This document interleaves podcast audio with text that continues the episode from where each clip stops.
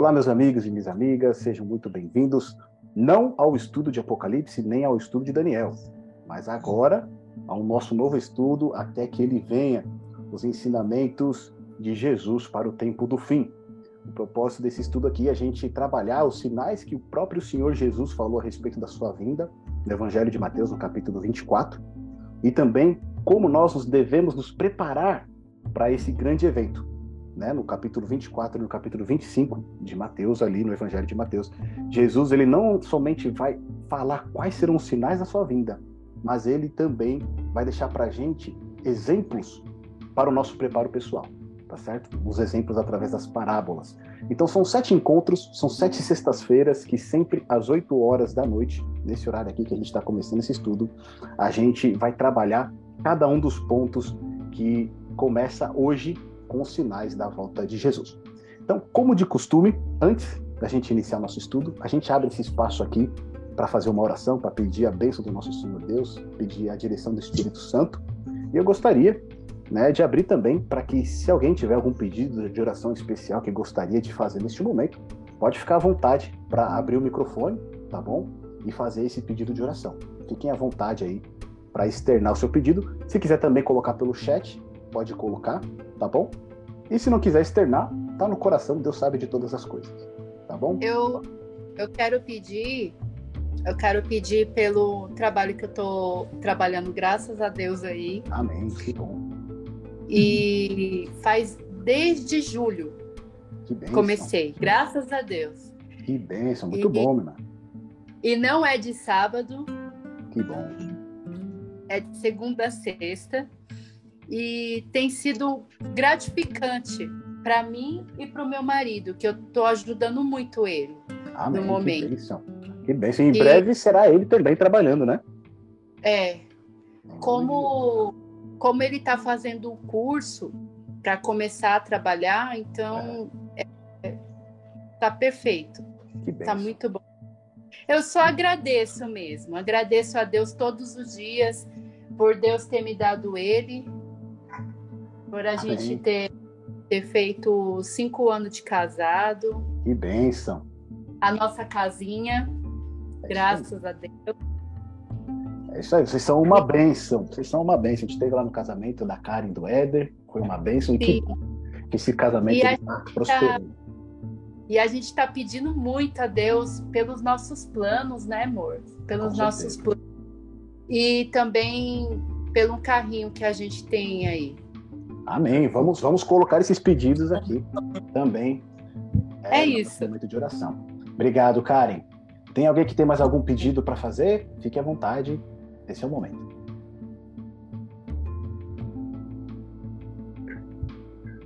Pode escrever no chat também, né, meu filho? Isso, se quiser colocar no chat, não quiser falar, fique à vontade, tá bom? Eu quero já agradecer de antemão a sua presença aqui nesse momento, tomando esse tempo para a gente estudar junto à palavra de Deus tá bom? E eu, um pedido que eu tenho é que esse estudo aqui ele seja transformador. Assim como o de Daniel e Apocalipse tocaram vidas, né, transformaram vidas e continuam transformando ainda através das pessoas que entram em contato com esse estudo. A nossa, o meu pedido é que esse estudo ele venha também falar ao nosso coração, venha nos despertar para o momento em que estamos vivendo e nos aproxime cada vez mais do nosso Salvador. Tá bom? Então, não teve nenhum pedido aqui no chat, então a gente vai fazer a nossa oração para iniciar nosso estudo. Vou pedir para minha irmã Damares fazer a oração para a gente. Senhora Pretinha, para a gente começar? Ora, oremos. Bendito Deus, nosso Pai, te agradecemos, Senhor, pela semana que está terminando com esse santo dia, o dia de sábado, e porque nas primeiras horas desse seu santo dia nós nos reunimos para estudarmos a tua palavra, a respeito da, da tua breve vinda, do teu retorno a este mundo e a maneira pela qual nós devemos viver.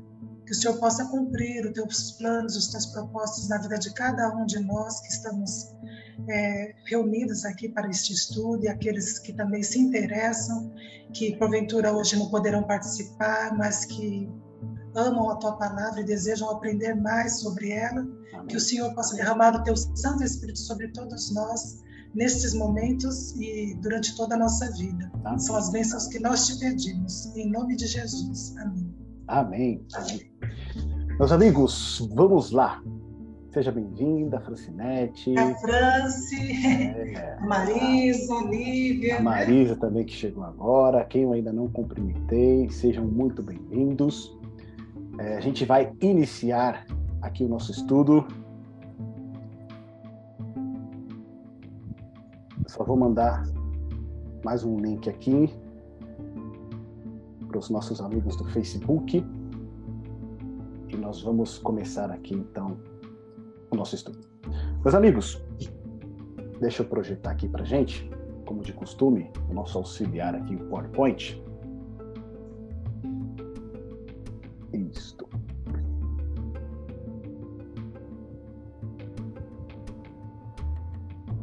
Todos estão visualizando minha tela aqui?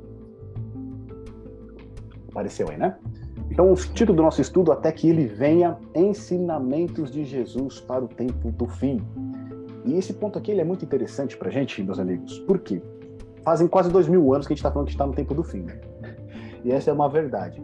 Desde quando o Senhor Jesus ele pisou aqui na, na nossa terra, ele morreu por nós, ressuscitou e ascendeu ao céu, nós estamos vivendo os últimos dias. Né? Paulo vai chamar dos últimos dias, Tiago também vai falar que esses são os últimos dias. Ou seja, desde o momento em que Jesus teve a sua primeira vinda, o nosso mundo ele já está vivendo nos últimos dias, tá certo? Ele já está vivendo no tempo do fim. Só que dentro desse tempo do fim, a gente tem ali, né, o tempo final, que seria ali a prorrogação, que são os últimos minutos aí que a gente tem desse tempo aqui, como a gente conhece aqui na Terra. E é justamente esse ponto que a gente vai tratar nessa série de estudos, que serão sete estudos nos quais a gente vai ver hoje os sinais da volta de Jesus e depois nos demais estudos nós vamos ver o nosso preparo para o encontro com Jesus. Tá bom? Então, no primeiro estudo de hoje, que a gente vai ter é o título, né? Sinais da segunda vinda.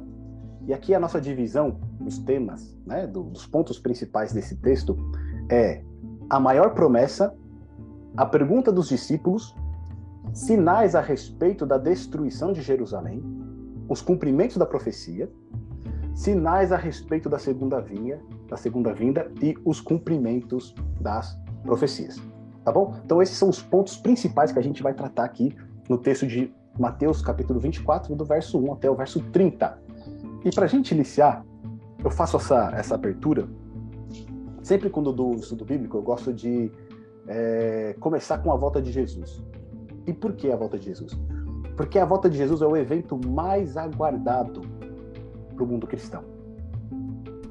Aqueles que são cristãos, que chegam né, ao conhecimento da palavra de Deus, que enxergam Jesus como sendo o Senhor e Deus, né, o, a volta dele é o evento mais aguardado de todos. Que isso? Né? Porque a volta de Jesus é a solução de todos os problemas que a gente enfrenta hoje aqui na Terra. Tá certo? Na própria Bíblia, a gente tem ali a volta de Jesus sendo citada mais de aproximadamente né, 1845 vezes. Ou seja, somente o assunto da salvação é mais mencionado do que a volta de Jesus. Quando a gente olha os 216 capítulos do Novo Testamento, nós temos 318 referências à segunda vinda de Cristo. Ou seja, se você distribuir os versículos do Novo Testamento, a cada 30 versículos do Novo Testamento, um vai falar sobre a volta de Jesus. Tá certo? E aqui, na volta de Jesus, que a gente encontra? A gente tem a salvação, a gente tem a libertação do povo de Deus. Isso é declarado lá em Mateus, no capítulo 24, no verso 31. Com a volta de Jesus, nós temos a ressurreição dos mortos em Cristo. Paulo vai mencionar isso lá em 1 Tessalonicenses, no capítulo 4, no verso 14. Com a volta de Jesus, nós temos o fim do pecado, do sofrimento e da morte. João, quando ele escreve o livro de Apocalipse, no capítulo 21, do verso, no verso 4, né? Ele fala que o próprio Deus enxugará dos olhos toda lágrima. E já não haverá mais dor, não haverá mais sofrimento, não haverá mais morte. Com a volta de Jesus, o reino eterno de Deus finalmente vai ser estabelecido nessa terra. Nós viveremos no reino de Deus por toda a eternidade. Com a volta de Jesus, nós teremos finalmente a comunhão com Deus que Adão e Eva desfrutavam lá na criação. Nós poderemos contemplar ele face a face. Né? Hoje, né, a gente não, a gente contempla como se fosse como um espelho, Paulo vai dizer. Né? Mas na sua vinda, nós então o contemplaremos face a face. Nós veremos o Senhor como ele realmente é. E por último, e não menos importante, nós teremos a vida eterna. Não vai existir mais morte. Né? Nós teremos de novo acesso à árvore da vida, nós de novo teremos um corpo imortal, assim como os nossos pais tiveram lá no princípio. Portanto, a volta de Jesus é a maior promessa. Essa tem que ser a nossa maior esperança, porque ela é a solução de todos os problemas, de todas as dificuldades. Né? As soluções que a gente encontra hoje nesse mundo, eles são apenas paliativos. Eles vão resolver uma pequena questão e não 100%. Mas a volta de Jesus, ela resolve todos os problemas de uma maneira definitiva. Portanto, essa é a nossa maior promessa e também a nossa maior esperança. E é por isso que a gente começa esse estudo, então, falando a respeito dessa segunda vinda. Tá bom? O texto que a gente vai ler hoje, na verdade, ele não começa no capítulo 24, mas ele começa no capítulo 23. Então, se você tiver com a sua Bíblia aí, pode abrir ela, eu vou projetar aqui o texto, mas se você tiver com a sua Bíblia e quiser acompanhar e quiser marcar na sua Bíblia, fique à vontade, tá bom? O Evangelho de Mateus, no capítulo 23, no final do capítulo 23, nós temos o verso de 36 até o verso 39, tá certo? E lá nos versos 36 a 39, a gente tem ali a última vez que Jesus ele pisa no templo. Ali ele se despede do templo. Tá certo? E quando ele está saindo do templo, ele vai proferir ali algumas palavras. E lá está escrito assim: em verdade vos digo que todas estas coisas hão de vir sobre a presente geração. Jerusalém, Jerusalém, que matas os profetas e apedrejas os que te foram enviados. Quantas vezes quis eu reunir os teus filhos como a galinha ajunta os seus pintinhos debaixo das asas, e vós não o quisestes. Eis que a vossa casa vos ficará deserta. Declaro-vos, pois, que desde agora já não me vereis, até que venhais a dizer: Bendito o que vem em nome do Senhor. Tá certo? Então, quando Jesus tem essa última aparição ali no templo, ele teve uma discussão ali, né, bem quente ali com os fariseus, e antes de sair do templo, ele faz menção a essas palavras. Né? A, a vossa casa ficará deserta. Que vossa casa é essa? Ele está se referindo ao templo. Ele está dizendo que o templo em Jerusalém, ele ficará o quê? Destruído. Ficará deserto. Tá certo? Então ele faz essa declaração. E agora no capítulo 24, dos versos 1 a 3, olha o que está escrito ali, ó. Tendo Jesus saído do templo, ia se retirando quando se aproximaram dele os seus discípulos para lhe mostrar as construções do templo. Ele, porém, lhes disse: Não vedes tudo isto? Em verdade vos digo que não ficará aqui pedra sobre pedra que não seja derribada. No Monte das Oliveiras, achava-se Jesus assentado quando se aproximaram dele os discípulos em particular e lhe pediram: Dize-nos quando sucederão estas coisas e que sinal haverá da tua vinda e da consumação dos séculos. Então aqui Jesus, né, ele faz aquela declaração quando ele está saindo ali do templo, tá certo? Eis que a vossa casa ficará deserta. Só que o que a gente observa depois é que os discípulos eles ficam preocupados, tá certo? A gente tem que levar em conta aqui que o templo ali a construção do templo em Jerusalém era o símbolo da religião judaica. Tá certo? Era o artefato assim, era o símbolo mais importante do judaísmo, da religião dos judeus. Ou seja, ali o templo era o, é o símbolo, né, de todo o plano da redenção estabelecido por Deus, e também ali era a presença de Deus que estava naquele local. Então, quando Jesus fala para eles que a vossa casa ficará deserta, liga um sinal de alerta. Eles falam: opa, peraí, como assim? Né, o lugar de habitação de Deus vai ficar deserto? Como que pode acontecer isso? Por isso que a gente vê aqui no verso 1 eles mostrando para Cristo a construção do templo. Tá certo? Eles saem para o Monte das Oliveiras, o Monte das Oliveiras ficava do lado ali da cidade de Jerusalém, e dali eles tinham uma visão privilegiada do templo. E eles falam: olha a magnitude desse templo, olha a grandeza desse templo. Como que esse templo vai ser destruído? Como que essa casa vai ficar deserta? Ou seja, eles ficaram preocupados. Porque o símbolo da religião deles né, Jesus disse que o quê? Ia ser destruído completamente. E aí, de novo, Jesus ele reenfatiza aquilo que ele disse anteriormente.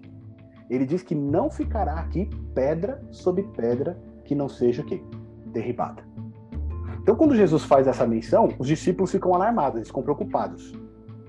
E aí, quando eles estão ali no Monte das Oliveiras, em particular, chegam alguns dos discípulos, lá no Evangelho de Marcos, no capítulo 13, no verso 3, que o Evangelho de Marcos, o capítulo 3, ele é paralelo a esse de Mateus 24.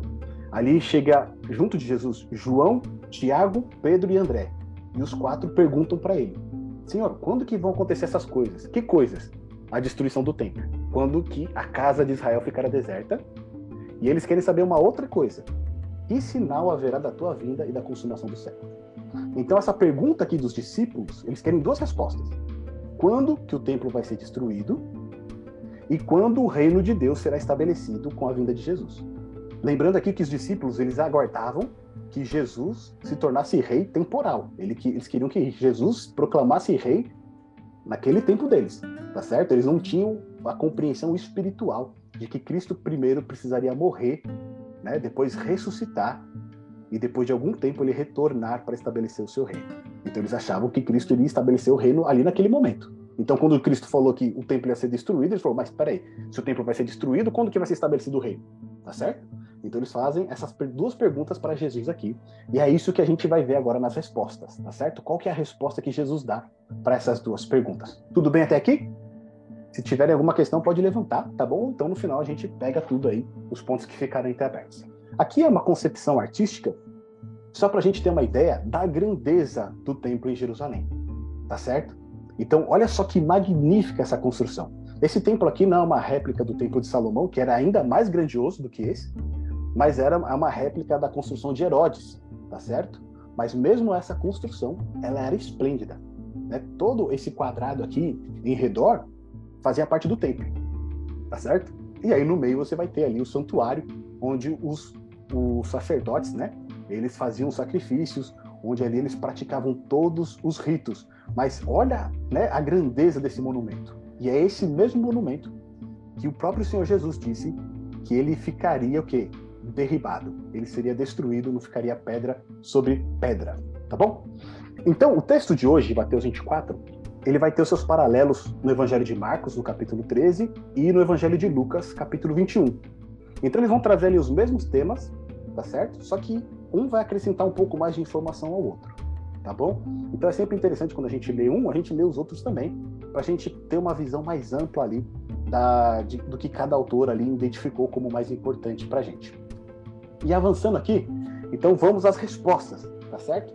Quais seriam então os sinais a respeito da destruição de Jerusalém? Quando que o templo ia ser derrubado?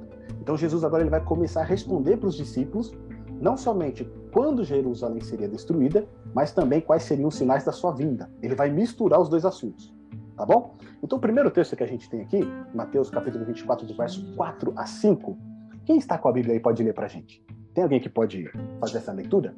Versos 4 e 5 do Evangelho de Mateus. Fique à vontade, tá? Pode abrir o microfone e fazer a leitura para a gente aí, quem tiver encontrado. Verso 5? 4 e 5. 4 e 5. E ele lhes respondeu: Vede que ninguém vos engane, porque virão muitos em meu nome dizendo: Eu sou Cristo, e enganarão a muitos.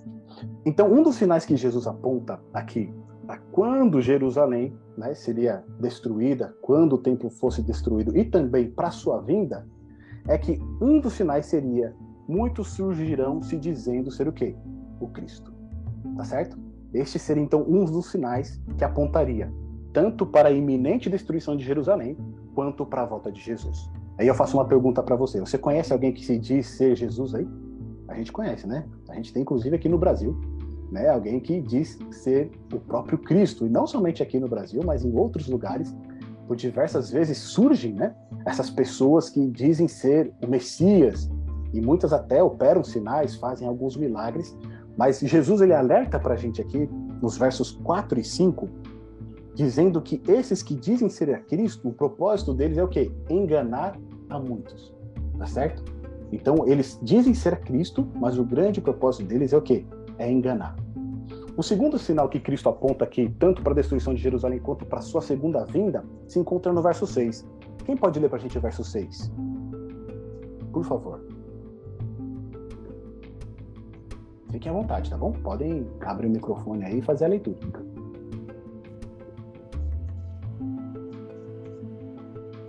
Se não tiver ninguém, eu mesmo leio para a gente, tá? Então olha o verso 6. E certamente ouvireis falar de guerras e rumores de guerras. Vede, não vos assusteis, porque é necessário assim acontecer, mas ainda não é o fim. Então, outro ponto que Jesus relata para os discípulos como sinais da destruição de Jerusalém da sua vinda é o quê? Guerras e rumores de guerras. Tá certo? Então, guerras, conflitos entre nações, entre povos, e não somente os conflitos, mas também como a expectativa de conflitos, os rumores deles. Né? Esses seriam sinais muito claros a respeito da queda de Jerusalém e da volta de Jesus. Um outro ponto que ele vai trazer para a gente aqui, um terceiro sinal, está no verso 7 a 8. Lê para a gente, Pretinho, verso 7 a 8. Porquanto se levantará nação contra nação, reino contra reino, haverá fomes e terremotos em vários lugares. Porém, tudo isso é o princípio das dores. Então, de novo aqui, Jesus ele vai mencionar mais alguns pontos a respeito, né, da segunda vinda e da destruição de Jerusalém. Ele deixa claro ali que haverá nação contra nação, reino contra reino, fomes, terremotos. O texto paralelo a esse aqui, lá de Lucas 21, coloca pestes, né, como epidemias, terremotos em vários lugares. Só que aí, Cristo ele faz um contrabalanço aqui. Ele diz o seguinte, ó: Porém, tudo isto é o princípio das dores. Tá certo? Então, o que Cristo aqui ele faz de uma maneira para a gente compreender esses sinais? Guerras vão haver, mas ainda não é o fim. Nação contra nação, fomes, pestes, terremotos em vários lugares vão existir. Porém, é o que? É o princípio das dores. E que dores é essa que Cristo está falando aqui? Cristo, quando ele fala é o princípio das dores, ele está se referindo a dores de parto, tá certo? As mamães aqui que estão participando do nosso estudo ou que estão assistindo sabem como é que é isso. Né? O nenê, quando ele vai nascer, começam as contrações de uma em uma hora, depois de meia em meia hora, depois de 15 em 15 minutos, depois de 5 em 5 minutos, de 2 em 2 minutos, até que o nenê nasce. Tá certo? Então, Cristo ele fala que todos esses movimentos, todos esses sinais, são os princípios das dores. Ou seja, esses mesmos sinais, eles vão começar cada vez ficando mais forte, assim como as contrações né, de uma mulher grávida, até o momento que vai culminar com a destruição. Tá certo? Então, a gente sempre fala, ah, mas guerra sempre existiu, é, nação contra nação sempre existiu, fome, terremoto sempre houve, sim, sempre houve. Mas o que Cristo chama a nossa atenção aqui é que tudo isso, todos estes sinais, eles vão ficar cada vez mais fortes e evidentes conforme a gente vai caminhando para o fim. Tá certo?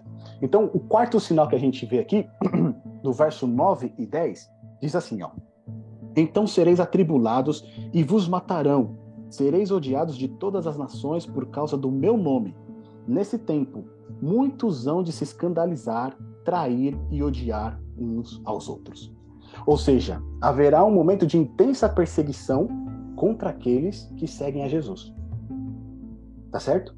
Então, Cristo está dizendo aqui que vai haver um movimento, né, e muitas vezes entre familiares, de pessoas que vão se levantar por aqueles que decidem seguir os ensinamentos de Cristo, por aqueles que decidem guardar os mandamentos de Jesus. As pessoas vão se escandalizar, né? João ele vai falar lá sobre isso, né? Aqueles que estão em trevas, eles não querem ir para a luz, por quê? Porque suas obras são más, né? Eles odeiam aqueles que estão na luz. Então, esse movimento ele vai ficando cada vez mais claro. Aqui não está dizendo a perseguição que acontece somente lá no Oriente Médio, porque você não pode ter uma religião diferente né, da do Islã. Não está falando que isso vai ser algo global, vai acontecer em todo mundo. Aqueles que decidirem realmente seguir a Jesus, eles vão ser perseguidos. Paulo ele fala isso, né? Todos aqueles que quiserem viver piedosamente, segundo o exemplo de Jesus Cristo, padecerão o quê? Perseguições. Tá certo? A gente seguir realmente aquilo que Cristo pede para a gente fazer, inevitavelmente a gente vai despertar o quê? A ira, o desconforto de outras pessoas. E isso também é um dos sinais da volta de Jesus. Um outro ponto que a gente vê aqui no verso 11 agora, olha só. E levantar-se-ão muitos falsos profetas e enganarão a muitos. Você percebe que, de novo, Jesus repete a questão do engano. Ele falou lá no verso 5, tá certo? Que muitos surgirão dizendo ser Cristo e enganarão a muitos. E aqui, de novo, ele menciona a questão do quê? Muitos falsos profetas que vão fazer o quê? Enganarão a muitos. Ou seja, no tempo da destruição de Jerusalém, antes da volta de Jesus, vão se levantar o quê? Muitos falsos profetas. O que é um falso profeta? É aquele que diz que tem a palavra de Deus, mas aquilo que ele fala não está em conformidade com a Bíblia. Não está em conformidade com a palavra de Deus. Tá certo? Ele diz que ele tem uma profecia para te revelar, ele tem algo para te dizer que vem do Senhor, mas quando você vai para a palavra de Deus, aquilo que ele disse não está em harmonia com a palavra de Deus. Agora, os versos 12 e 13, lê para a gente, Pretinha, por favor. A gente não quer monopolizar, tá, meus irmãos? Se alguém tiver com a Bíblia aí, fique a postos que o próximo verso ali, por exemplo, o 14, eu vou pedir para alguém ler. Lê pra gente, Pretinho, 12 e 13. 12 e 13. E por se multiplicar a iniquidade, o amor se esfriará de quase todos. Aquele, porém, que perseverar até o fim, esse será salvo. Então Jesus ele menciona assim que a iniquidade, né, a impiedade, a maldade, o pecado, a transgressão, ela vai crescer de uma maneira tão grande, tão grande, que o amor ele vai se esfriar o quê? De muitos. Tá certo? Essa é uma característica tanto da destruição de Jerusalém, quanto também nos tempos em que nós estamos vivendo, aguardando a volta do Senhor Jesus. Se você parar para pensar um pouco do jeito que a gente vive hoje, a gente consegue perceber esses sinais, não é? Falsos profetas, o amor se esfriando das pessoas, né? A gente não tem mais empatia pelo próximo, a gente já não se coloca mais no lugar do próximo, principalmente agora passando o, o período conturbado que a gente passou, ainda está passando, né? O que a gente vê é o que acontecer. Cada vez mais repulsa, raiva, ódio entre as pessoas. Inclusive até mesmo entre pessoas da mesma família. Ou seja, pela multiplicação da iniquidade que acontece com o amor, ele vai se esfriando. Tá certo? A gente é incapaz de ter compaixão pelo próximo. Mas esse não é o fim. Porque diz no verso 3 o quê? Os que perseverarem até o fim, o que, que vai acontecer? Esses serão salvos. Ou seja, aqueles que perseverarem no amor, aqueles que perseverarem na palavra de Deus, eles vão alcançar a salvação. Tá bom? Verso 14, alguém quer ler pra gente? Lê, Marisa. Abre o microfone. Eu não estava acertando aqui, por isso que eu não estava lendo. tá. E será pregado este evangelho no reino por todo o mundo, para testemunho a todas as nações, então virá o fim. Então, olha que maravilha esse texto, né? Será pregado este evangelho por todo o mundo, para testemunho a todas as nações, e então o quê? Virá o fim. Tá certo? Então, se existe uma condição para a volta do Senhor Jesus, para que o fim venha de uma vez por todas, qual que é? É a pregação do evangelho. Essa pregação ela precisa alcançar o quê? Todo o mundo para testemunho. O que quer dizer isso para testemunho? As, precisa, as pessoas precisam tomar uma decisão. Elas vão receber a mensagem do evangelho e elas vão ter uma escolha. Ou eu aceito essa mensagem do evangelho ou eu rejeito ela. Tá certo? O evangelho significa o quê? Boa nova. Qual que é a boa nova? Que Jesus morreu para nos salvar tá certo? Ele pagou o preço dos nossos pecados. Nele nós podemos agora ser livres de toda iniquidade e receber a vida eterna. Então essa mensagem, ela precisa alcançar todo mundo, para que todas as pessoas possam tomar uma decisão. Eu vou aceitar esse sacrifício, eu vou entregar minha vida ao Senhor Jesus, ou eu vou rejeitar. Então depois que cada um tiver feito a sua decisão, o que que virá? Virá o fim. Tá certo? então virá o fim. A condição para que Jesus volte, então, não só o cumprimento de todos os sinais, porque a gente já percebeu que esses sinais estão se cumprindo. Mas qual que é? A pregação do evangelho a todo mundo. É aquela pessoa, aquele seu familiar, aquele seu amigo que ainda não conhece essa verdade, ou ainda não deu atenção a essa verdade. Conhecer, tá certo? E possa também comprovar através do seu testemunho que já conhece essa mensagem. Por último, no verso 15, olha o que está escrito lá. Quando, pois, Verdes o abominável da desolação, de que falou o profeta Daniel no lugar santo, quem lê entenda. Então os que estiverem na Judéia fujam para os montes. Quem estiver sobre o eirado não desça a tirar da casa alguma coisa, e quem estiver no campo não volte atrás para buscar a sua capa. Ai das que estiverem grávidas e das que amamentarem naqueles dias Orai para que a vossa fuga não se dê no inverno nem no sábado, porque nesse tempo haverá grande tribulação, como desde o princípio do mundo até agora não tem havido e nem haverá jamais. Não tivessem aqueles dias sido abreviados, ninguém seria salvo. Mas por causa dos escolhidos, tais dias serão que abreviados. Tá certo? Então aqui Cristo ele faz questão de dar um sinal para os discípulos o sinal que eles deveriam entender, que seria o momento de sair de Jerusalém, é o que a gente encontra no verso 15. Quando, pois, virdes o abominável da desolação de que falou o profeta Daniel no lugar santo, quem lê, entenda. Ou seja, haveria o quê? Uma abominável desolação que o profeta Daniel já havia mencionado anteriormente, e essa abominável desolação, ela estaria no lugar santo. Lembra que a gente falou que o templo para os para os judeus o que que era? Era um lugar santo, tá certo? Jerusalém era a terra santa até hoje, né? As pessoas às vezes fazem nas excursões, nós vamos para onde? Vamos para a terra santa. Ou seja, Jerusalém, o Monte Sião, não somente era a terra santa, mas o templo em Jerusalém era o local da habitação de Deus. Então, o que, que Jesus está falando aqui para os seus discípulos é que quando eles vissem uma abominação, da qual falou o profeta Daniel, no lugar santo, quem lê entenda. Aí ele deixa bem claro, né? Então, os que estiverem na Judéia, fujam para os montes. Quem estiver sobre o eirado, desça a tirar da casa alguma. Não desça para tirar da casa alguma coisa. Quem estiver no campo, não volte atrás. Ou seja, não volte para Jerusalém. Tá certo? É para sair de Jerusalém. Quando vocês virem esse sinal, vocês saiam de Jerusalém. E aí depois Jesus ele vai fazer uma ênfase aqui, né? Bem grande, porque ele vai falar assim, ó: Ai das que estiverem grávidas, das que amamentam naqueles dias. Por quê? Né? Você com criança de colo, né, de peito, é difícil, né? Como é que você vai escapar? Como é que você vai fugir numa situação dessa?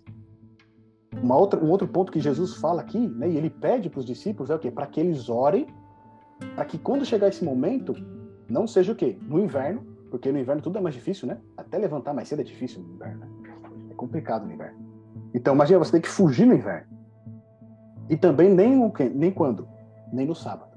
Tá certo? Por quê? Porque o sábado é o dia do Senhor.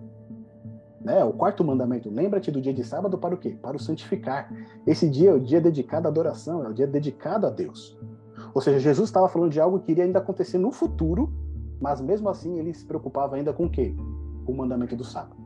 Tá certo? Então ele fala: orem para que a fuga de vocês não se dê nem no inverno e nem quando? Nem no sábado. Porque haverá um tempo de tribulação, um tempo que nunca, jamais houve e nem haverá. E aí a gente faz a pergunta, né? Que, que abominação é essa que o profeta Daniel falou? Tá certo? Lá em Daniel, no capítulo 11, no verso 31, vai estar escrito assim, ó. Se você quiser acompanhar comigo, marca aí em Mateus 24, mas vem comigo lá em Daniel, no capítulo 11, no verso 31, porque lá está escrito o seguinte, ó. Daniel, capítulo 11, verso 31. Dele sairão forças desse poder que Daniel está relatando aqui no capítulo 11, tá certo? O rei do norte. Dele sairão forças que profanarão o santuário, a fortaleza nossa, e tirarão o sacrifício diário, estabelecendo a abominação desoladora. Lembra que Jesus falou? Quando acontecer, quando vires, né, a abominação desoladora da qual falou o profeta Daniel, quem lê entenda. Então, quando a gente vai para a profecia de Daniel, está dizendo aqui que o rei do norte, que é um poder, tá certo? O que, que ele iria fazer? Ele iria profanar o santuário. Onde que estava o santuário? Em Jerusalém, tá certo? A fortaleza nossa. E que mais ele vai falar? Tirarão o sacrifício diário, estabelecendo a abominação desoladora. O que, que é abominação para Deus? Abominação para Deus é tudo aquilo que é ofensivo para Deus. Tá certo? É tudo aquilo que é ofensivo para Deus. Então, a abominação aqui é o quê? Esse poder se colocando como autoridade em um local que é santo, que pertence a Deus. Jerusalém é o Monte Santo. O templo é o lugar da habitação de Deus.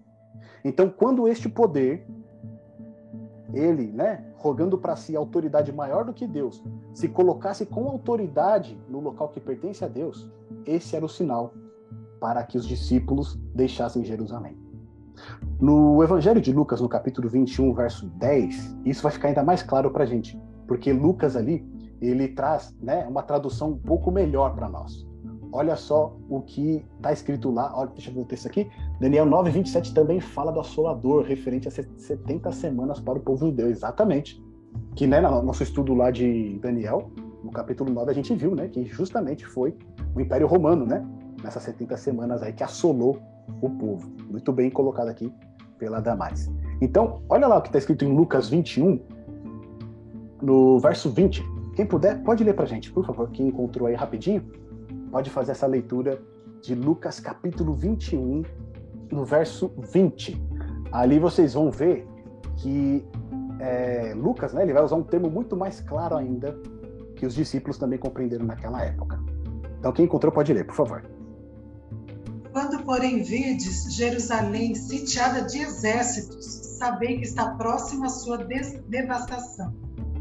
Perfeito. Não é isso? Então, o que, que é a abominação né, desoladora? É o quê? Um poder que se coloca no local que pertence a Deus, tá certo? Rogando para si a autoridade que somente pertence a Deus. Então, Jerusalém era o Monte Santo, era o lugar de Deus. O templo é o lugar onde Deus habitava. Roma, então, ela cerca Jerusalém, ela faz um cerco em Jerusalém, tá certo? E ali ela exerce uma autoridade que pertencia somente a quem? A Deus. Então Lucas ele vai trazer essa mensagem muito mais clara para a gente. Quando vê em Jerusalém que cercada de exércitos, saiba que essa é a abominação desoladora, tá certo? E olha que coisa impressionante quando a gente vai ver o cumprimento desses sinais que Jesus falou na história. Olha o que eu trouxe aqui para gente. Jesus, quando ele falou a respeito desses sinais da destruição de Jerusalém e também da sua vinda, lembra que ele misturou os sinais, tá certo? Mas primeiramente a gente falando da destruição de Jerusalém, ele apontou esses sinais no ano 30, que foi justamente o ano da sua morte. Foi no ano 30 que ele falou, que ele fez essa profecia. Só que olha o que aconteceu ali 34 anos depois. Nero, né, ele, ele atirou fogo em Roma, tá certo? Quer dizer, dizem que foi o Nero também, né? A gente não pode falar que foi ele, né? Mas o fato é que Roma queimou. E ele colocou a culpa sobre quem? Sobre os cristãos. E a gente vai lembrar que no período de Nero, ele deflagrou uma perseguição aos cristãos. O apóstolo Paulo e o apóstolo Pedro foram né, martirizados justamente no governo de Nero, tá certo? Então o que, que Nero fez? Depois que Roma queimou, ele decide aumentar os impostos para reconstruir a cidade. Só que quando ele começa a aumentar os impostos, o governador romano Florus, o que, que ele faz? Ele sequestra o templo judaico em Jerusalém e ele sequestra também o tesouro. Porque lembra que a, a casa de Deus também era chamada a casa do quê? Do tesouro, tá certo? Então os dízimos, as ofertas, eles eram levados para o templo. Então ali você tinha todo o mantimento, né, para sustentar a obra dos sacerdotes, etc. Então o que que esse governador romano Florus faz? Ele sequestra o templo e sequestra também todo o tesouro que está lá. Isso vai criar uma revolta judaica, tá certo? Vários ali vão se unir e vão expulsar de Jerusalém tanto Florus quanto o rei Herodes Agripa II. Eles, são, eles saem de Jerusalém fugidos. No ano 66, Roma então decide enviar o, o general Céstio Galo para conter essa revolta que os judeus estavam criando. Tá certo? Só que após nove dias que eles já haviam cercado Jerusalém, Céstio Galo, o que, que ele faz? Ele retira suas tropas. Ou seja, Céstio Galo ele vai para repreender o povo lá em Jerusalém, ele consegue então cercar Jerusalém, ele faz um cerco na cidade, e quando aparentemente a situação estava controlada, o que, que ele faz? Ele retira as tropas e volta para a Síria. Né? Então os historiadores vão alegar que ali faltou suprimentos para os soldados e eles tiveram que bater em retirada. Só que o que acontece?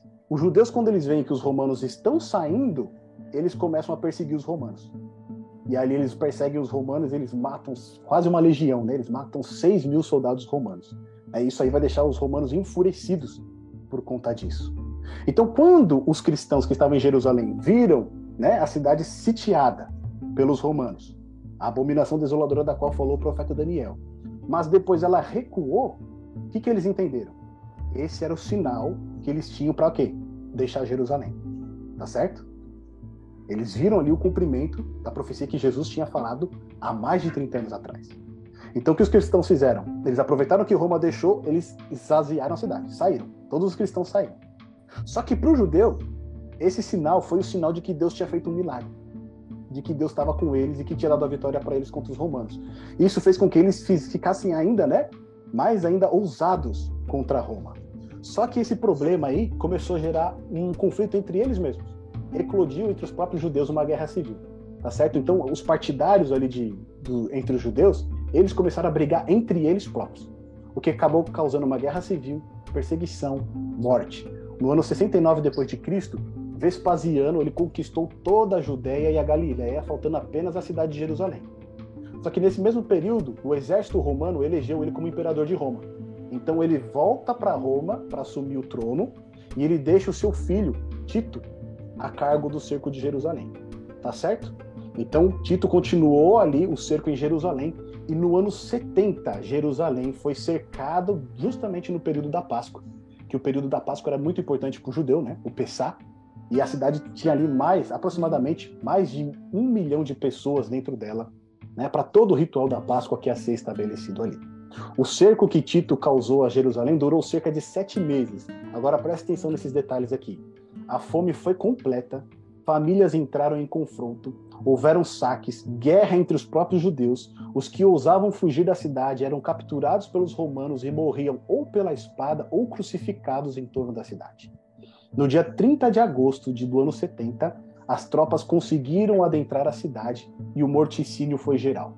Por mais que Tito procurasse preservar o templo, que era uma grande, né? A gente viu lá a imagem do templo no início, era uma obra fantástica. O incêndio que foi iniciado começou a destruir todo o templo. Paredes foram derrubadas e as escadas do templo pareciam um rio de sangue. Nessa data, Jerusalém caiu e o templo foi destruído. Percebe que nessa narrativa histórica aqui, nós temos todos os elementos que Jesus falou a respeito da destruição de Jerusalém? Todos aqueles sinais que ele havia alertado os discípulos, eles se cumpriram cerca de 30 anos depois. Ou seja, aquelas profecias que remetiam para os sinais da destruição de Jerusalém, elas se cumpriram. Tá certo? A gente tem um relato aqui de Flávio Josefo, que era um judeu daquela época. Né? A princípio ele estava na revolta contra os romanos, mas depois dizem que ele acabou se bandeando para o lado dos romanos né, e ajudando eles ali como intérprete. E diz o seguinte: os relatos dados por Joséfo sobre o sofrimento dos judeus durante o cerco são horríveis demais para serem transferidos para nessas páginas. Os números que pereceram sob Vespasiano no país e sob Tito na cidade no período de 67 até o ano 70, por fome, facções internas e pela espada romana, chegou à casa de 1 milhão e 350 mil judeus, além de 100 mil vendidos como escravos. Infelizmente, essas foram as horríveis consequências da incredulidade e desdém aos apelos solenes, ternos e afetuosos do seu próprio Messias. Podemos imaginar as lágrimas do Redentor derramadas sobre a cidade amada. Lembra que a gente começou o texto com as palavras de Jesus? Jerusalém, Jerusalém, que mata os seus profetas. Quantas vezes eu quis acolher vocês, assim como a galinha acolhe debaixo das asas dos seus pintinhos. Mas vocês o quê? Não quiseram. Ou seja, Jesus veio para mostrar para eles o caminho que eles deveriam seguir. Eles rejeitaram. Quando Jesus deixa Jerusalém, naquela noite na qual ele foi entrevistado pelos discípulos, Jerusalém, eh, Jesus, quando ele fala essas palavras, ele está chorando. Jerusalém, Jerusalém, que mata os profetas. Ou seja, ele já estava antevendo o que iria acontecer com essa cidade. Os cristãos, com quem temos mais especialmente que tratar, lembrando-se do aviso do Senhor, em grupo deixaram Jerusalém antes do segundo cerco que foi formado. Eles viajaram para Pela, uma vila além do Jordão, onde permaneceram até que Adriano, né, que foi imperador é, posteriormente, lhes permitiu retornar às ruínas da antiga cidade. E isso nos leva ao fim do primeiro século. Ou seja, os cristãos que ouviram a mensagem de Jesus entenderam o que significava, o que, que eles fizeram? Quando eles viram sinais, eles deixaram a cidade. Nenhum cristão morreu dentro de Jerusalém. Por quê? Eles tinham recebido os sinais e eles obedeceram aos sinais. Tá certo? Então, aqueles quatro homens que ouviram né, os sinais de Jesus, Pedro, André, Tiago e João, eles fizeram o dever deles. Eles repassaram essa mensagem para os seus irmãos e nenhum cristão morreu no cerco de Jerusalém. Então, hoje, o que sobrou daquele templo magnífico que a gente viu é isso: é o Muro das Lamentações. Tá certo? É um pedaço que sobrou daquela construção magnífica, tá bom? Então, olha só. Vamos avançar aqui então para a volta do Senhor Jesus. Porque lembra que a gente falou que esses sinais eles estão o quê? Misturados. Tá bom? Então Jesus ele vai continuar agora nos versos de 23 a 29. E lá vai estar escrito assim: Então, se alguém vos disser, eis aqui o Cristo, ou ei-lo aqui, não acrediteis porque surgirão falsos cristos e falsos profetas, operando grandes sinais e prodígios para enganar, se possível, os próprios eleitos. Vede que vos tenho predito. Portanto, se vos disserem, eis que ele está no deserto, não saiais, ou ei-lo no interior da casa, não acrediteis. Porque assim como o relâmpago sai do oriente e se mostra até no ocidente, assim há de ser a vinda do Filho do Homem. Onde estiver o cadáver, aí se ajuntarão os abutres. Logo em seguida, a tribulação daqueles dias, o sol escurecerá, a lua não dará sua claridade, e as estrelas cairão do firmamento, e os poderes do céu serão abalados. Então aparecerá no céu o sinal do Filho do Homem. Todos os povos da terra se lamentarão e verão o Filho do Homem vindo sobre as nuvens do céu com poder e muita glória. Então Jesus ele faz toda aquela descrição dos sinais que apontavam, e a gente vai ver que aqui ele retoma de novo um ponto que ele tinha iniciado lá atrás. Lembra que ele falou que surgiriam muitos falsos cristos e enganarão a muitos? Aqui no verso 23, ele retoma esse assunto de novo. Então, se alguém vos disser, eis aqui o Cristo, ou ei-lo aqui, não acrediteis. Por que, que Jesus faz isso? Aqui ele está dando agora uma ênfase nos eventos finais, tá certo? Que vão anteceder a sua vinda. E o que, que vai acontecer antes da sua vinda? Olha só. A gente viu lá que no verso 4 e 5, Jesus ele começa apontando sinais, tanto da destruição de Jerusalém quanto da sua vinda, dizendo que iriam surgir o quê? Muitos falsos cristos. Aí ele enumera uma série de sinais que nós já vimos, e depois lá no verso 23 ele vai retomar o assunto do quê? Dos falsos cristos. Tá certo? Então o que, que Jesus está fazendo aqui? Ele está fazendo uma marcação. Ele fala: todos esses sinais vão acontecer na destruição de Jerusalém e antes da minha vinda.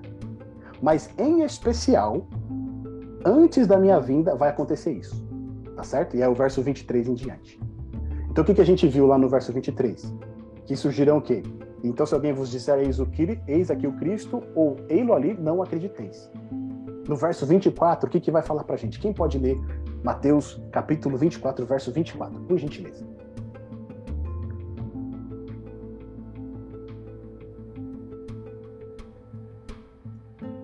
Porque surgirão falsos cristos e falsos profetas operando grandes sinais e prodígios para enganar, se possível, os próprios eleitos.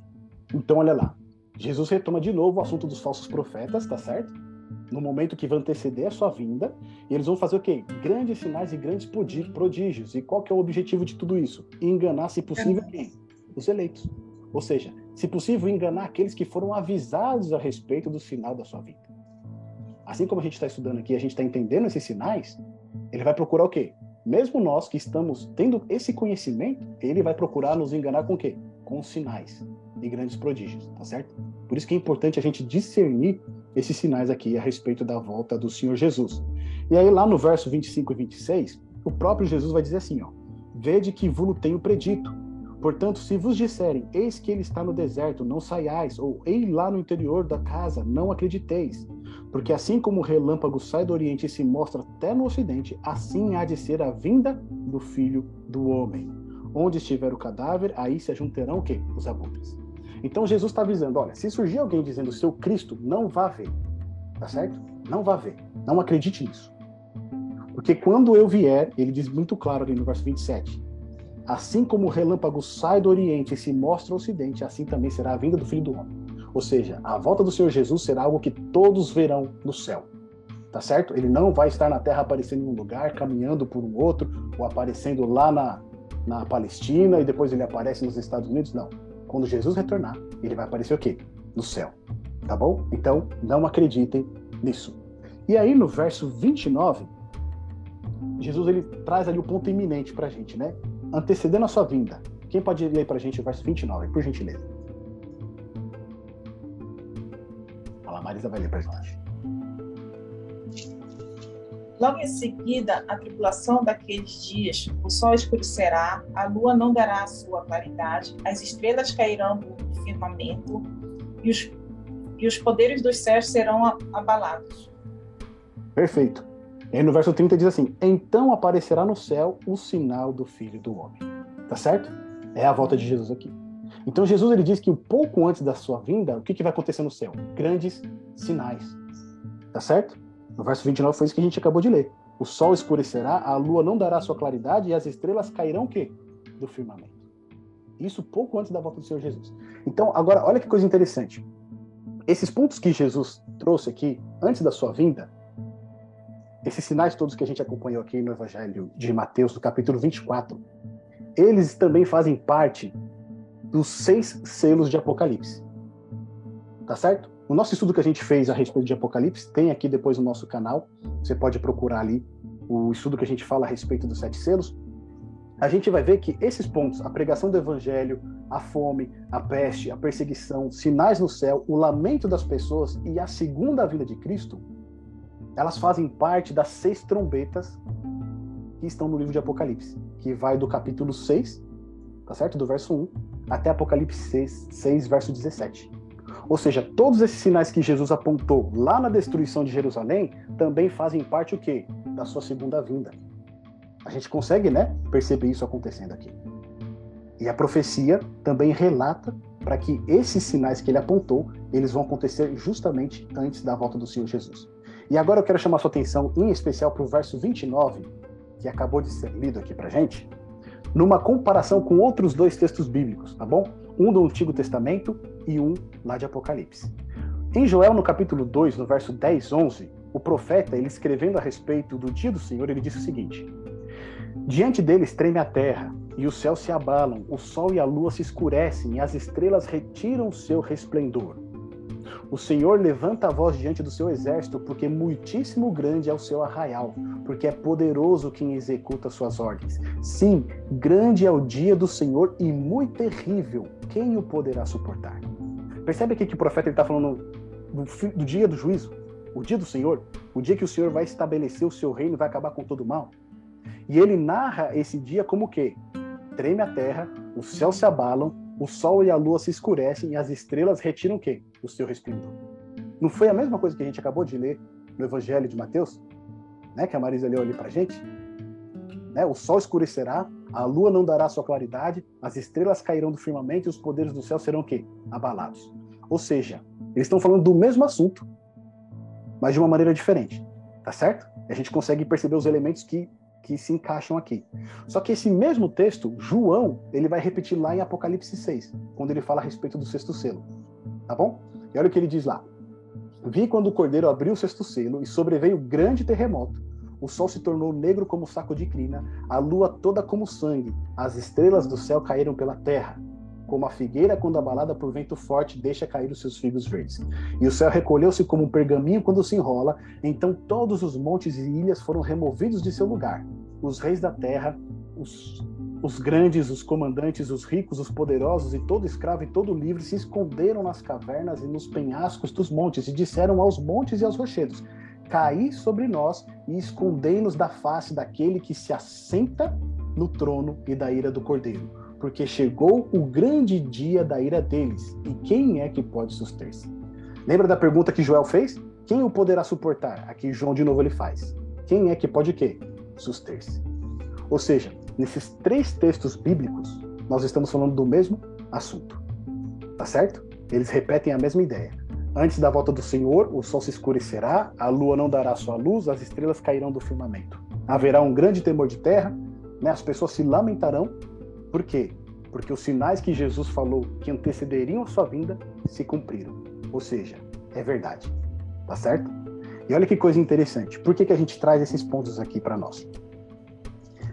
Esses pontos que a gente acabou de ver, grande temor de terra, o sol não dará sua luz, a lua, a lua também não dará sua luz, as estrelas cairão do firmamento. Quando a gente olha para a história, assim como aconteceu com o cerco de Jerusalém, onde a gente viu que a profecia que Jesus havia mencionado 30 anos anteriormente se cumpriram na história, alguns dos elementos que Jesus mencionou também já se cumpriram. Aqueles sinais todos que a gente viu, né? Falsos profetas, falsos cristos, o amor se esfriará, tudo isso a gente consegue constatar apenas observando. Né? Basta olhar o mundo ao nosso redor, a gente vê que esses sinais eles estão se cumprindo. Guerras e rumores de guerras, fomes e terremotos cada vez de uma maneira mais ampla acontecendo em vários lugares do mundo. Só que aqueles três pontos que a gente viu que Jesus falou antes da sua vinda, né? Um grande temor de terra, o sol da, deixará de dar a sua luz, a lua deixará de iluminar e as estrelas cairão do céu, eles ocorreram também já na história. No ano de 1755, nós temos o que foi conhecido como terremoto de Lisboa, tá certo? Que foi um terremoto, um sismo ali que devastou a cidade de Lisboa. Ele cortou a cidade de Lisboa no meio. Só que esse terremoto por mais forte que ele tenha sido ali em Lisboa, foi um terremoto que se espalhou por todo o mundo. Aqui nesse gráfico da direita a gente pode ver a abrangência, né, aonde chegou esse terremoto. A gente percebe, né, que até aqui no Brasil, né, assim, até um pouquinho mais ali na Argentina, ele chegou também. foi para os Estados Unidos, ele chegou no norte da África, ele foi até a Índia. Ou seja, foi um terremoto de escala global. Tá certo? Mais de 10 mil mortos por conta desse terremoto. E ele, né, ele ficou marcado na história como o maior terremoto que houve. E aí teve até um, um autor, eu esqueci o nome dele aqui agora, que ele escreveu um livro e ele disse que é, o dia da ira de Deus, acho que chama assim o livro. Ou seja, até mesmo esse autor que é secular, ele não é religioso, ele conseguiu enxergar nessa época esse terremoto como que um momento em que algo sobrenatural estava acontecendo. Né? O movimento iluminista que vai, que já nesse período já engatinhava, depois ele vai ganhar mais força com a Revolução Francesa. É, um dos um dos motivos, né, pelo qual muitos se declararam ateus foi justamente por conta desse terremoto. Eles falaram, onde que estava Deus nesse momento? Tá certo? Então muitos, inclusive, se declararam ateus por conta desse movimento que aconteceu. Então esse terremoto, esse tremor de terra, ele aconteceu no ano de 1755, tá certo? Agora a gente teve um outro evento que aconteceu em 1790, que foi o Dia Escuro da Nova Inglaterra. O que, que aconteceu nesse dia? Dia 19 de maio de 1780, os céus da Nova Inglaterra e de partes do Canadá ficaram demasiadamente escuros, apesar de ser o quê? Dia. Ou seja, apesar de ser um dia normal, onde deveria ter claridade, onde você deveria ter o sol, o que aconteceu nesse dia? Ele ficou escuro. A causa principal para isso pode ter sido uma combinação de fumaça de incêndios florestais, uma espessa neblina e céu encoberto. No entanto, a escuridão foi tamanha que foi necessário usar velas durante o dia o fenômeno não dispersou até metade da noite seguinte. Ou seja, durante mais de um dia, trevas pairaram sobre a Nova Inglaterra. E por mais que eles queiram justificar essas trevas, né? A fumaça, incêndios, etc., muitas pessoas daquela época declaram isso como algo sobrenatural. Inclusive até uma reunião que teve na Câmara dos Estados Unidos ali, né, aqueles que se reuniram à luz de velas, eles temiam pelas suas vidas, porque eles estavam percebendo que aquilo que estava acontecendo, esse dia escuro, em que o sol não deu a sua luz, a lua não deu a sua luz, era algo sobrenatural. Tá bom? E um outro evento que a gente tem é a chuva de estrelas cadentes em 1833.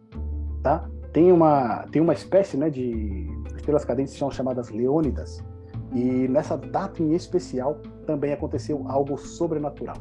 Foi uma tempestade dessa chuva de estrelas cadentes, onde as pessoas puderam, né, ela começou de madrugada e as pessoas puderam acompanhar ali mais de 100 mil meteoros por hora caindo.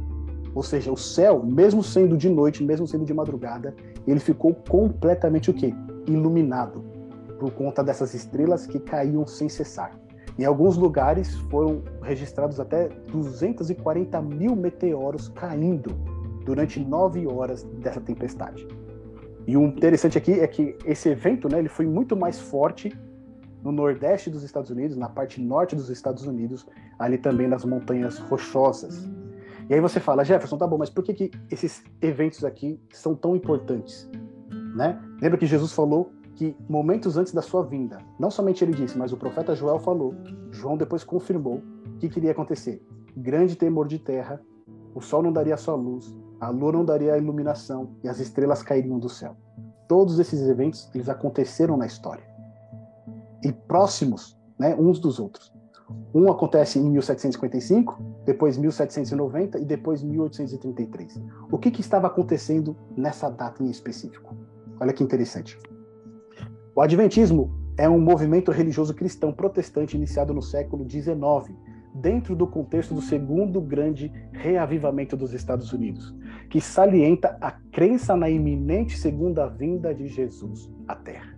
Ou seja, o movimento do Adventismo foi um movimento que começou nos Estados Unidos e abarcou ali diversas denominações que começou a anunciar o quê? A segunda volta de Jesus.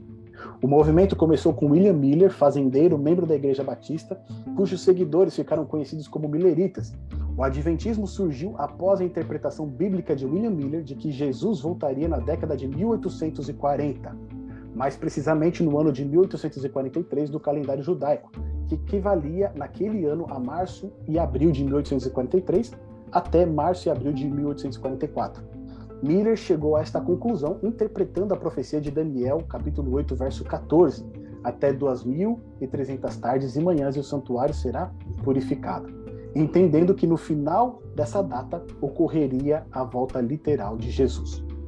Isso porque ele e teólogos de sua época enxergavam a terra como sendo santuário, ao comparar Jesus como o cordeiro que sai de sua casa no céu para morrer no santuário da terra, sendo a volta de Jesus a purificação da terra com fogo e o cumprimento dessa profecia. Tá certo? Os adventistas não eram, até então, um título de uma denominação religiosa, mas grupo de várias denominações como batistas, metodistas, conexão cristã e entre outras, que professavam naquele tempo a proximidade da volta de Jesus, unindo seu pregador, William Miller.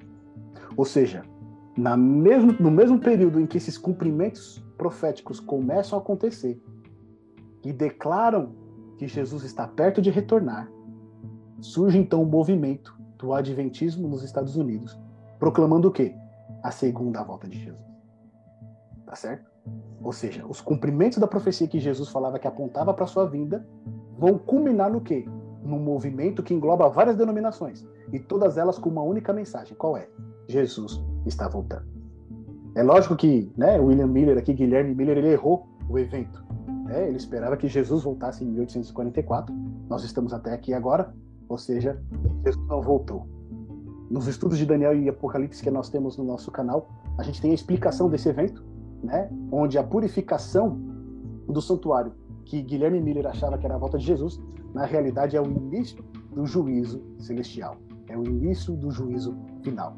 Tá bom? Se você quiser mais detalhes, nós temos todos estes estudos no nosso canal, no livro, no livro de Daniel e também de Apocalipse. Ou seja, em 1844 não era a volta de Jesus, mas era o início do juízo final. Quando esse juízo terminar, então Jesus o quê? Voltará.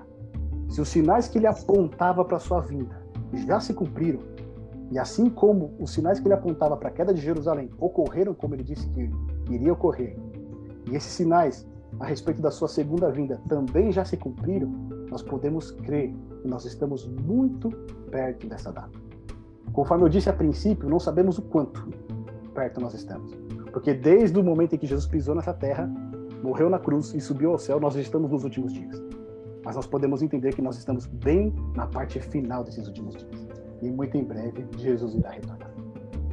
No texto de Lucas, capítulo 21, verso 28, Jesus ele diz o seguinte: Ora, quando essas coisas começarem a acontecer, olhai para cima e levantai as vossas cabeças, porque a vossa redenção está próxima. Ou seja, a volta do nosso Salvador, ela está mais perto do que nunca. Todos os sinais foram colocados diante de nós.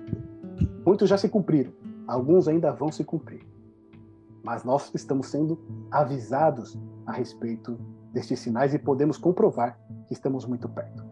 No cerco de Jerusalém, meus amigos, mais de um milhão de judeus morreram. Por quê?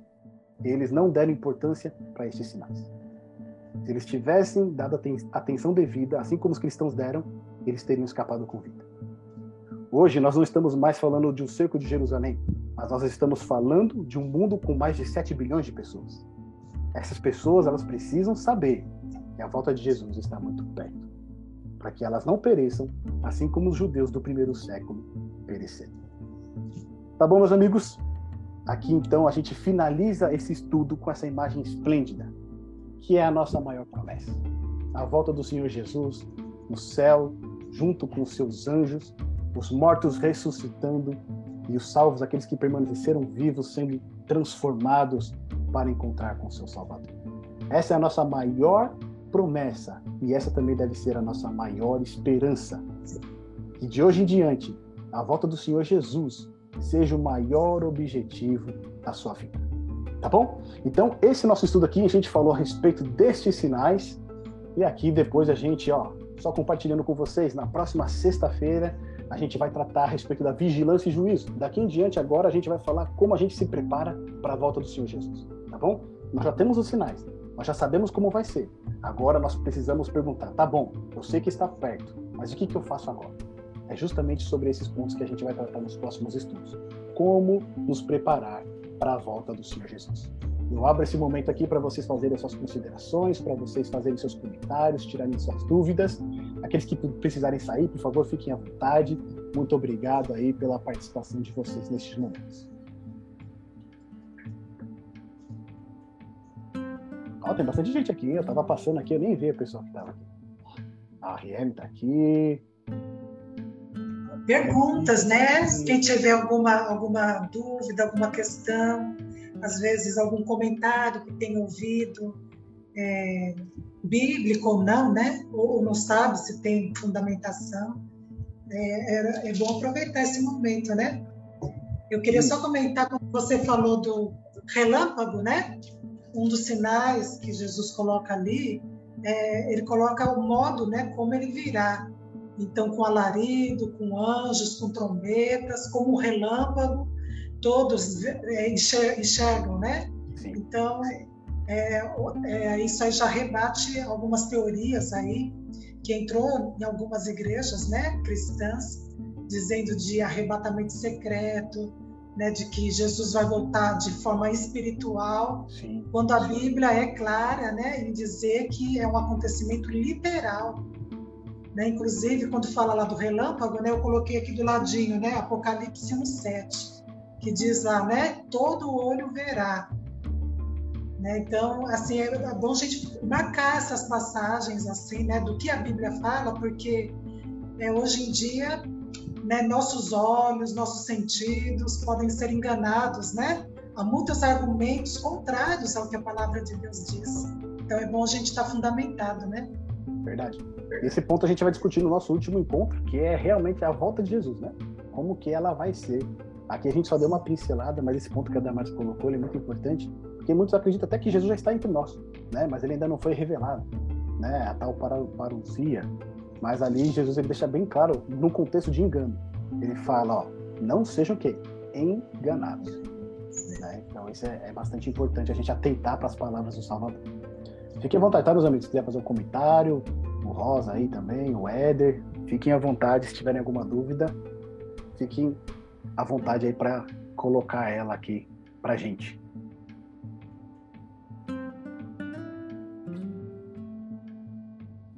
Tudo certo? Acho que foi, né?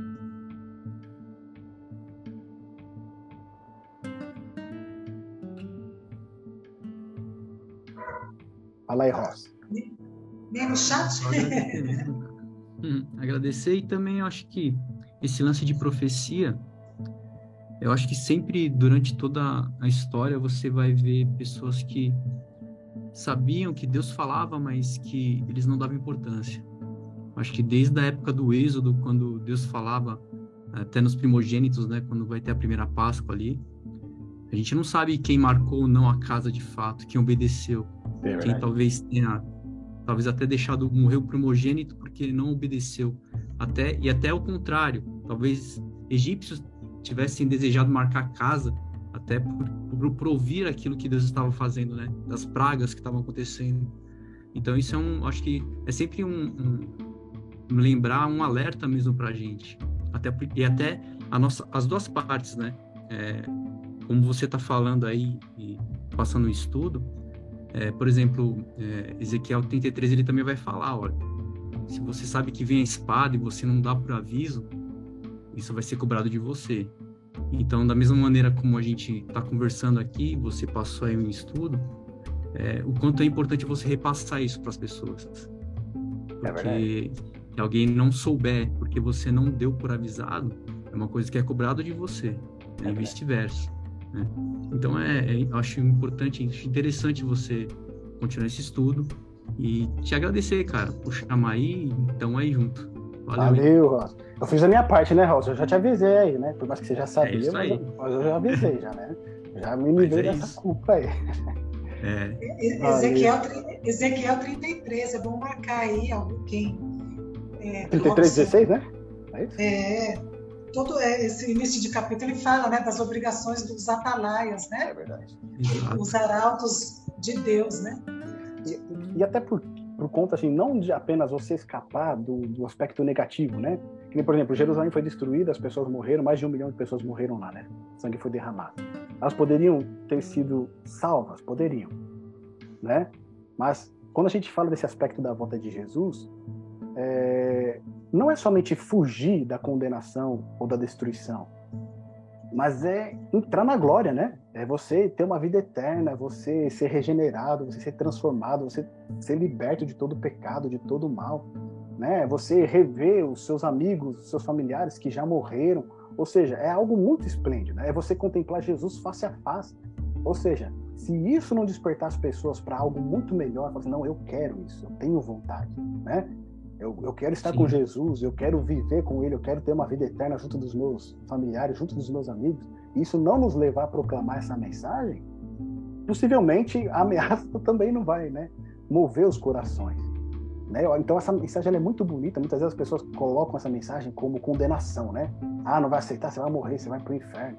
Mas gente, a gente tem um inferno a evitar e um céu a ganhar, né? E o céu a ganhar é muito melhor do que o inferno. Né? Então, você explorar essa questão, apresentar isso, que muitas vezes as pessoas né, não sabem. Né? Por exemplo, eu tenho pessoas aí que é, creem de maneira diferente, creem que a, que a pessoa continua vivendo após a morte. E aí a pessoa querida morre e a pessoa não tem consolo nenhum. Né? Ela continua vivendo naquele luto. E aí você fala assim, poxa, mas ela acredita ainda que a pessoa está vivendo após a morte, que consolo é esse, então, de crer que a pessoa continua viva ainda? Sendo que ela, ela mesma não consegue ter esse consolo, não é? Ou seja, então a gente percebe que assim as verdades bíblicas a respeito da volta de Jesus, elas são grandiosas. Né? E é isso que deve mover o nosso coração e a nossa missão de anunciar isso para as pessoas que ainda não conhecem. É. é que sempre vai ter esses dois lados mesmo. É verdade. Paulo ele, acho que Paulo fala assim, olha, eu eu posso pregar o evangelho porque é uma obrigação minha, eu tenho que pregar, eu, eu, ou eu posso pregar porque eu amo, né? É. Posso pregar porque eu tenho desejo de pregar. E são, acho que sempre vai ter é, momentos da nossa vida que a gente pode estar tá fazendo por um caminho ou para o outro. Isso é, isso e é claro é que e claro que se você for sempre pela sua paixão a Deus, a Cristo, vai ser sempre um caminho melhor. Mas é, os dois lados eu acho que eles são importantes para sempre dar uma empurrada na gente também, né? Que às vezes a gente está às vezes tem uma... que ser obrigação, né? É, que senão às vezes não vai mesmo, né? Mas é, é, mas é claro, se, se escolher outro caminho é melhor, né? Bem melhor. O caminho do relacionamento com Deus, o caminho da comunhão mesmo, da comunhão com os irmãos, é, de, de realmente ter uma, uma vida assim é, espiritual com as pessoas, isso é, isso é bacana. É, Rosa, deixa, eu te falar uma coisa. Nos nossos estudos anteriores de Daniel e Apocalipse, a gente tinha um amigo nosso aqui, a gente tem um amigo nosso, que é o Pedrão. É o Pedrão Komatsu. Ele era japonês também. Aí ele não está participando agora dos estudos, mas agora você também está cumprindo aí o papel dele, né? Representando, né? Diversificada aí, né? Já que o Pedrão não pôde é. vir, você já está ingressando aí nos nossos estudos aí para completar aí nossa nosso time étnico aí nos estudos.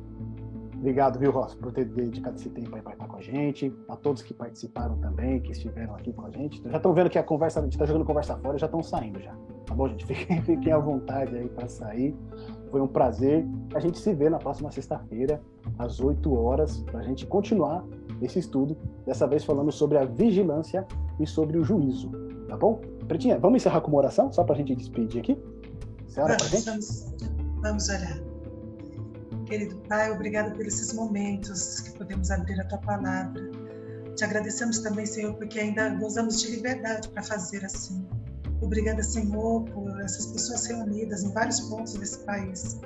Que o Senhor possa abençoar a todos neste teu santo dia, que possamos ter um sábado agradável, Senhor. E abençoe as nossas famílias, e abençoe a nossa semana, e que possamos tomar tempo para conhecer a tua palavra profundamente, para viver essa palavra e transmiti-las às pessoas que necessitam dessa esperança. Dá-nos uma boa noite, nós lhe pedimos. Em nome do teu filho amado Jesus. Amém. Amém. Gente, brigadão, viu? Até a próxima sexta. Deus abençoe a todos. Até, até a próxima. Um abração, fiquem com Deus. Tchau, tchau.